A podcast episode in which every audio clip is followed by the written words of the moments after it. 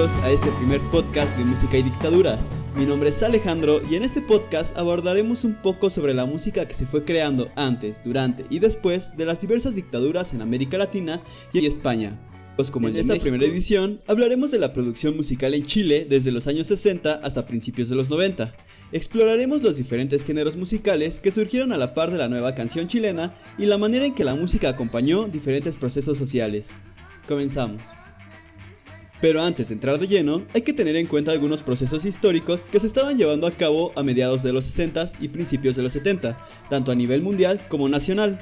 Toda esta producción cultural se encuentra inserta dentro del marco de la Guerra Fría, que afecta directamente a América Latina.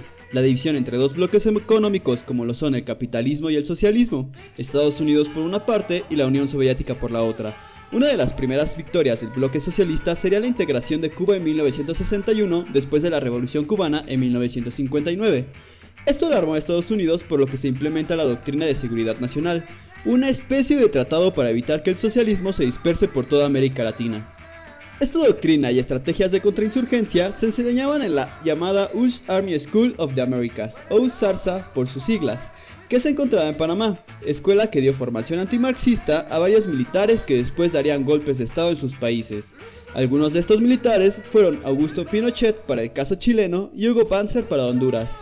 Para los 70 ya es el boom de las dictaduras en América Latina. Está Stroessner en Paraguay, la Junta Militar en Brasil y Hugo Panzer en Bolivia, etc. En Chile, el golpe de Estado se dio el 11 de septiembre de 1973 al gobierno de la Unión Popular encabezado por Salvador Allende. Antes de esto, Allende ya se había propuesto para presidente en las elecciones de 1964, las cuales ganó Eduardo Frei Montalva gracias al apoyo de la derecha. En este contexto es que nace la nueva canción chilena.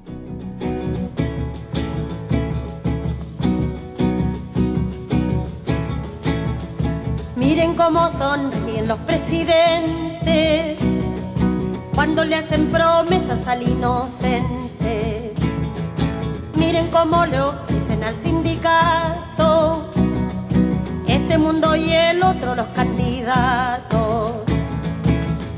Miren cómo redoblan los juramentos, pero después del voto doble tormento.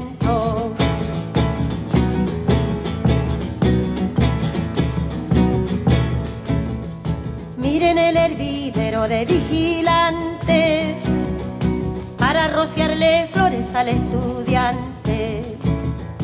Miren cómo relumbran carabineros para ofrecerle premios a los obreros.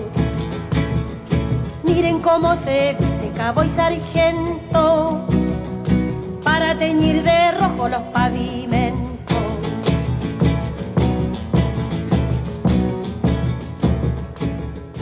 Miren cómo profanan la sacristía con pieles y sombreros de hipocresía. Miren cómo blanquearon mes de María y al pobre negrellaron la luz del día. Miren cómo le muestran una escopeta para quitarle al pobre su marraqueta.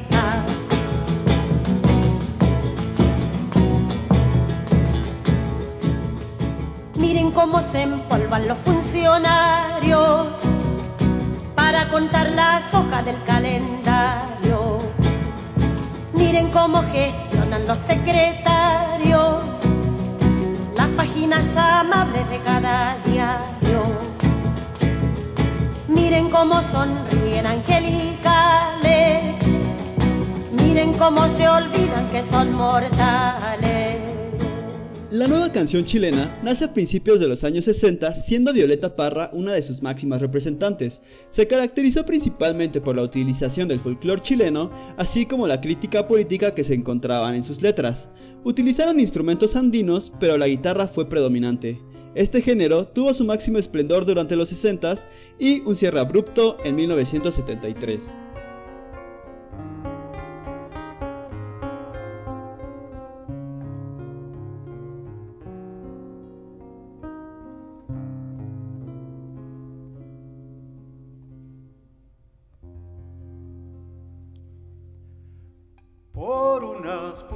Pupilas claras que entre muchos sables viera relucir. Y esa risa que escondía no sé qué secreto si era para mí. Cuando altivo se marchó, entre gritos de algo así, me nubló un presentimiento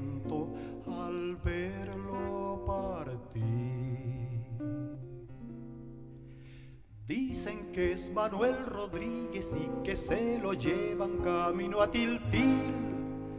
Que el gobernador no quiere ver por la cañada su porte gentil. Dicen que en la guerra fue el mejor y en la ciudad le llaman el guerrillero de la libertad. Solo sé que ausente va, que le llevan los soldados, que amarrado a la montura la tropa le aleja de su general.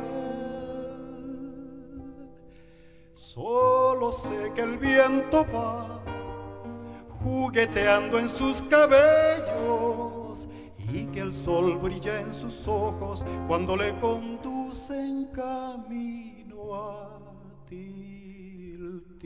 En 1969 se crea la disquera DICAP, discoteca de cantar popular, creada por las juventudes comunistas con el fin de distribuir música comprometida con el movimiento de izquierda, pero sobre todo centralizar la nueva canción chilena, que hasta ese entonces se tocaba en distintas peñas ubicadas a lo largo del país, siendo la Peña de los Parra una de las más importantes, creada por los hermanos Ángel e Isabel Parra, reuniendo artistas como Patricio Mons o el propio Víctor Jara. Yo no canto por cantar, ni por tener buena voz. Canto porque la guitarra tiene sentido y razón. Tiene corazón de tierra y alas de palomita.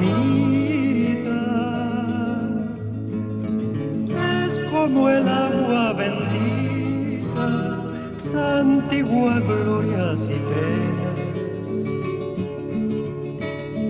Aquí se encajó mi canto, como dijera Violeta.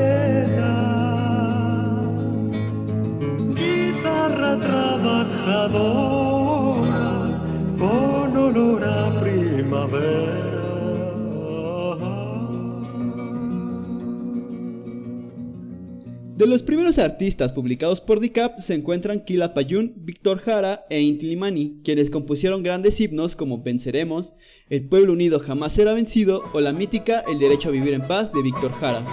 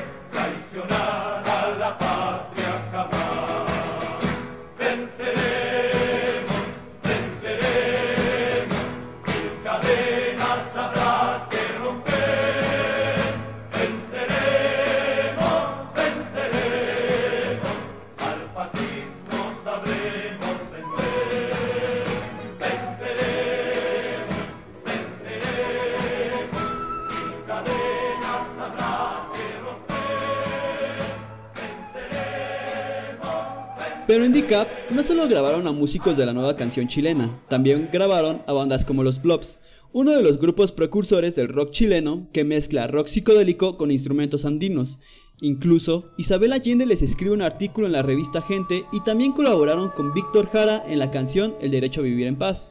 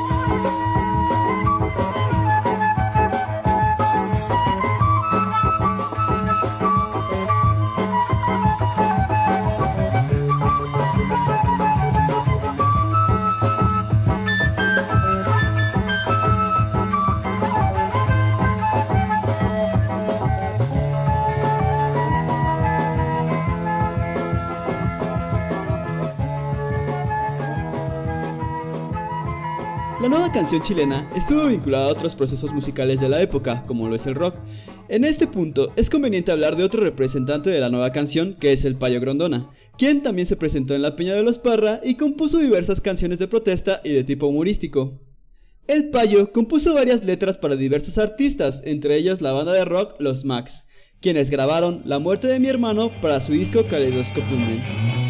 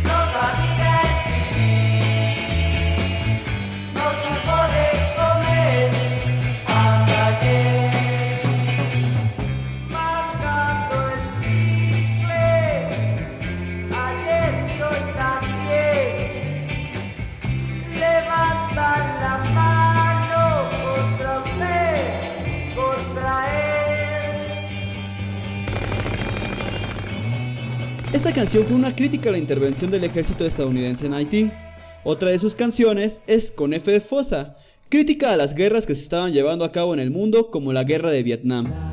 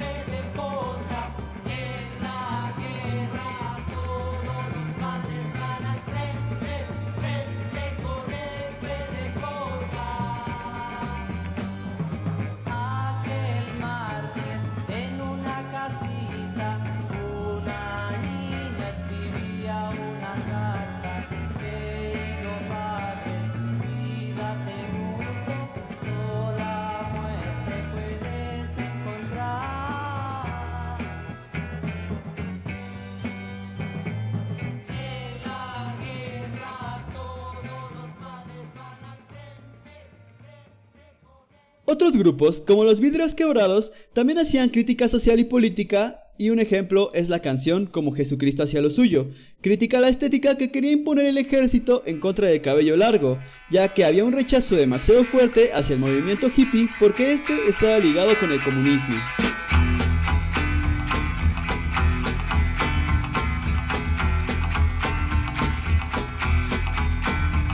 Yes, I know that you are very mortified by that. All the world turns back said each time you're passing by. It is same because they see you're not a tall or masked man. So don't mind, my friend. Be brave and let your hair grow long. Besides Christ and famous in all through history, Michelangelo's, Beethoven's, Einstein's, and. Now just look on the other side, the world is very short, and you find are reformers and makers of war.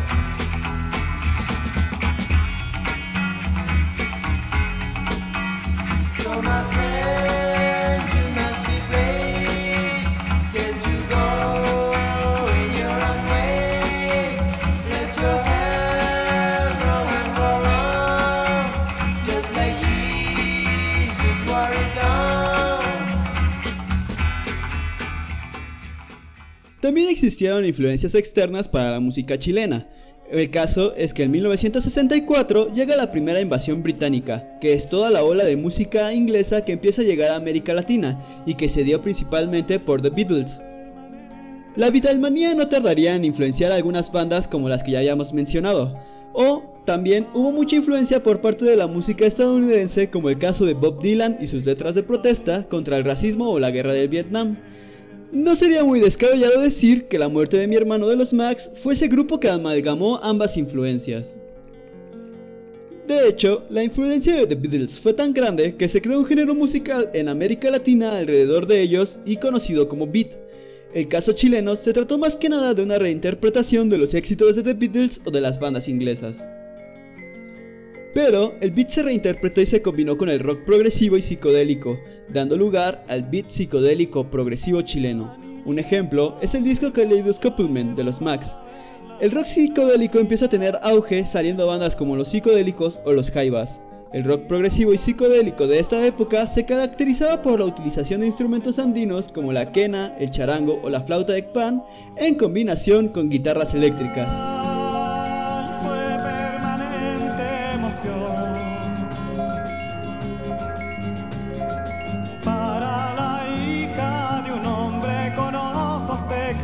Papel sellado en la piel.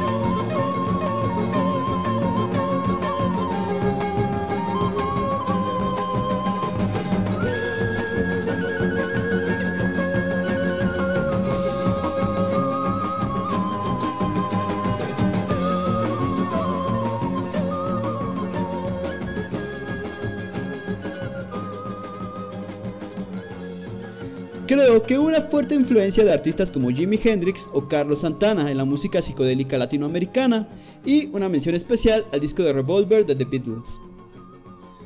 Cabe aclarar que no toda la música estuvo ligada a movimientos políticos, o mejor dicho, que no toda la canción de protesta era necesariamente militante de izquierda, como el caso de los Max.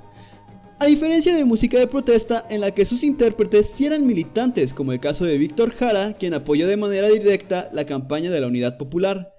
Pero sí hubo músicos de rock que apoyaron directamente a Salvador Allende, como es el caso de Dan Reed.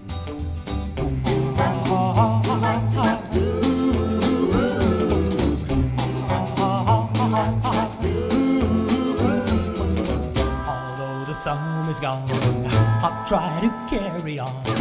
Although you won't be with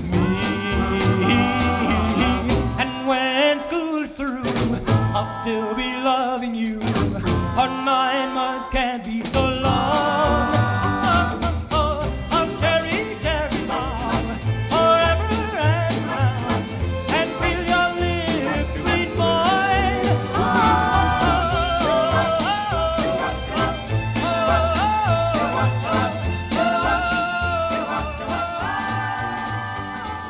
En 1961, el actor y cantante de rock and roll estadounidense Dan Reed, apodado de Elvis Rojo por su apego al socialismo,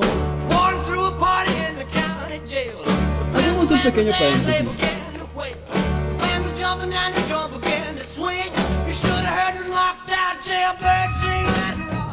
Para estas fechas, Elvis Presley se enlistó en el ejército y comenzó una fuerte campaña anticomunista. Catalogó a The Beatles como hippies comunistas e incluso fue parte del FBI como agente encubierto para combatir a este mismo dentro de la música. Regresando a Dan Reed, él arriba a Santiago después del éxito que tuvo en Chile por su canción Our Summer Romance, ya que en Estados Unidos no fue tan popular. Aquí se estableció por un periodo de tiempo, y es en este momento donde Reed empieza a notar la precariedad en la que viven los chilenos. Asimismo, empieza a conectar con las primeras canciones de Violeta Parra. En 1965 hace un viaje a Rusia donde se vincula con el marxismo, por lo que en 1970, a su regreso a Chile, queda impresionado por la campaña de la Unidad Popular con Salvador Allende y la labor que estaban realizando Quilapa Jun y Víctor Jara, por lo que decide apoyarlo, dando conciertos gratis y grabando algunas canciones con bandas chilenas, entre ellas Somos los Revolucionarios, grabada con la banda Los Amigos de María en 1970. Los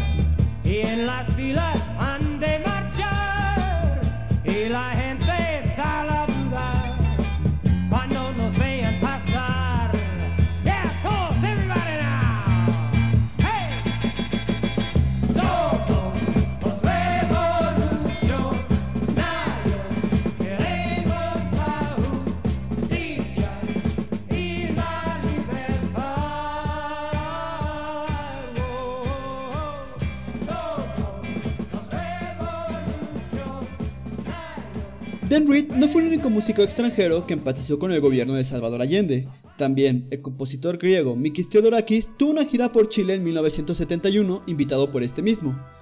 Durante estos conciertos, un grupo de músicos chilenos que habían musicalizado una serie de poemas de Pablo Neruda se acercaron a Mikis para mostrarle estos poemas, por lo que él también los musicalizó.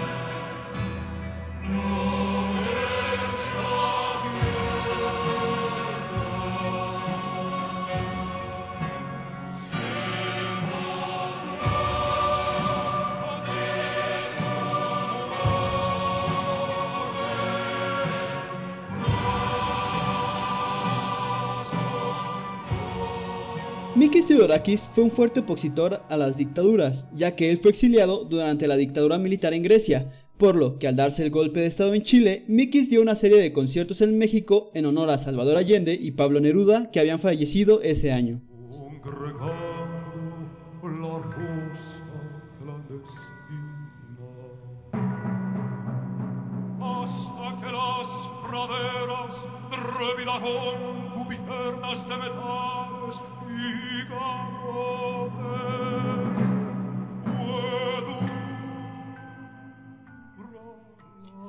Ahora que tocamos el tema de la música de conservatorio, también existieron compositores chilenos que militaban en el marxismo y, preocupados por la situación sociopolítica, crearon una serie de piezas musicales que reflejaban la situación que atravesaban. Tal es el caso de Gustavo Becerra Schmidt, que musicalizó poemas de Gabriela Mistral, Nicanor Parra y Pablo Neruda. Fernando García también musicalizó poemas de Neruda, como América Insurrecta y Tierra Combatiente. Ellos fueron los que le enseñaron los poemas de Neruda a Mikis.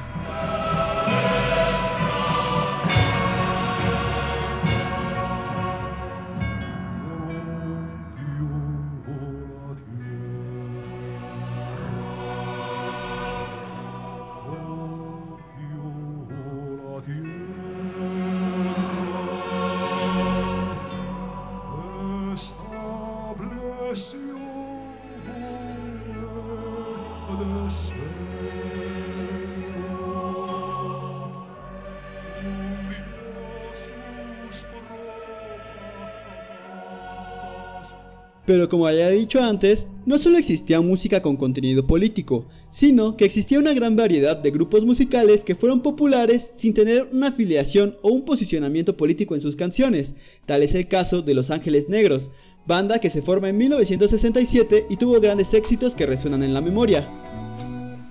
amor a Dios. No se puede continuar. Ya la magia terminó. ahora tengo que marchar. Será mejor seguir nuestra soledad. Si hoy el cielo se cubrió, quizás mañana brille el sol. No sufras más, quizás mañana nuestro llanto quede atrás. Y si me dices que tu amor me esperará, tendré la luz que mi sendero alumbrará y volveré como un ave que retorna a su nidal. Volveré y me quedaré por esa paz que siempre, siempre tú me das, que tú me das. Asimismo, los tríos de bolero tuvieron su auge en 1950, pero en los 60 siguieron sonando. Algunos grupos como Los González fueron populares en esta época. Los González fueron formados por Luis Checho González, personaje que retomaremos más adelante.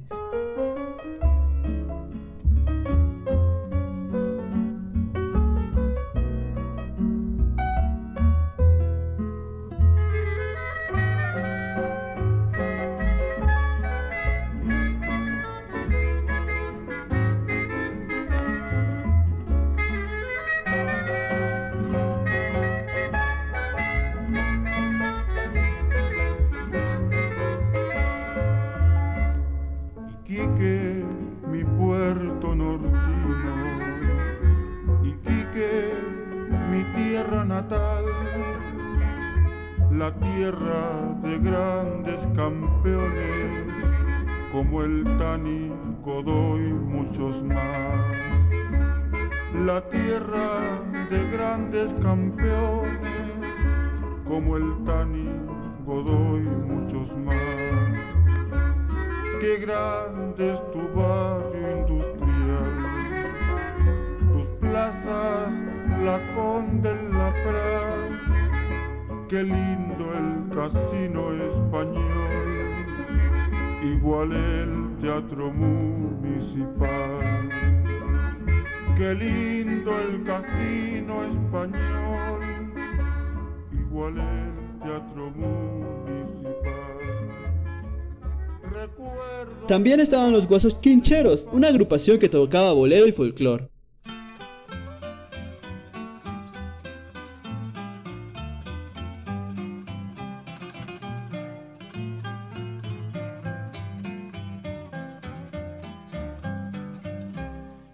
Si vas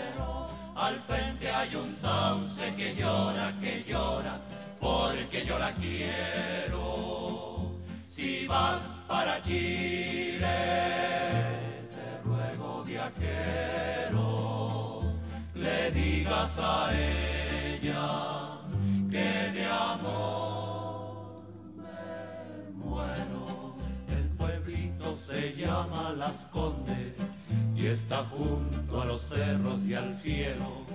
Y si miras de lo alto hacia el valle, Para concluir este primer apartado, creo que no podemos solo poner el ojo en la nueva canción chilena, sino verlo desde un plano más amplio en el que existe una producción cultural ligada a los procesos políticos y sociales dentro del país, pero también existían influencias exteriores como la invasión británica o músicos extranjeros que apoyaron a Salvador Allende.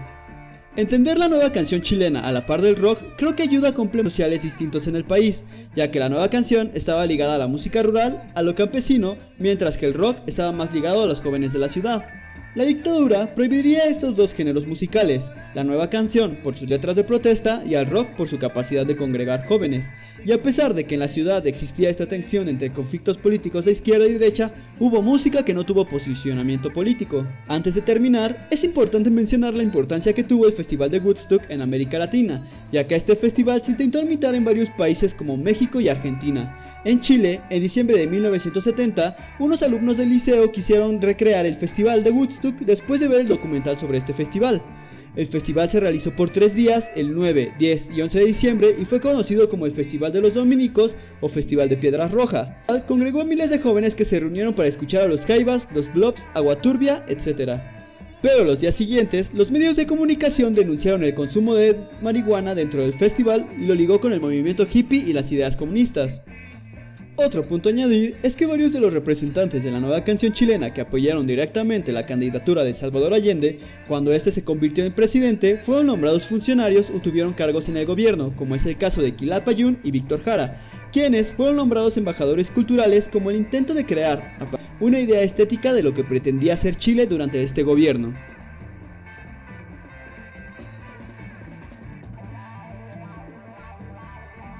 El golpe de Estado ya se venía viendo desde 1970. Una canción un tanto profética de lo que pasaría el 11 de septiembre tres años después es Toc Toc Don Golpe de Estado de Payo Grondona. De momento, esto fue todo por mi parte. Nos vemos en el siguiente capítulo donde abordaremos la producción musical durante la dictadura de Augusto Pinochet. Toc Toc, el golpe de Estado quiere entrar para derrotar al asalariado y también ahorcar revolucionarios y así apoyar a los empresarios. Top, top, el golpe de Estado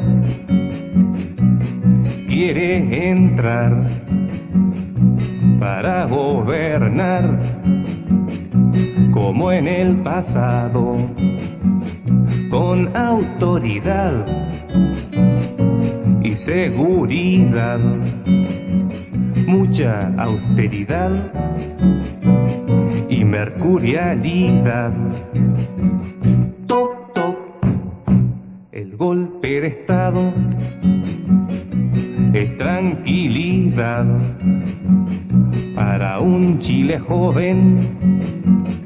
Será lo más que hay, sin politiqueros, solo papeleros y sin asesores, solo aterradores. Toc, toc, el golpe de Estado quiere parar la unidad popular de los ciudadanos.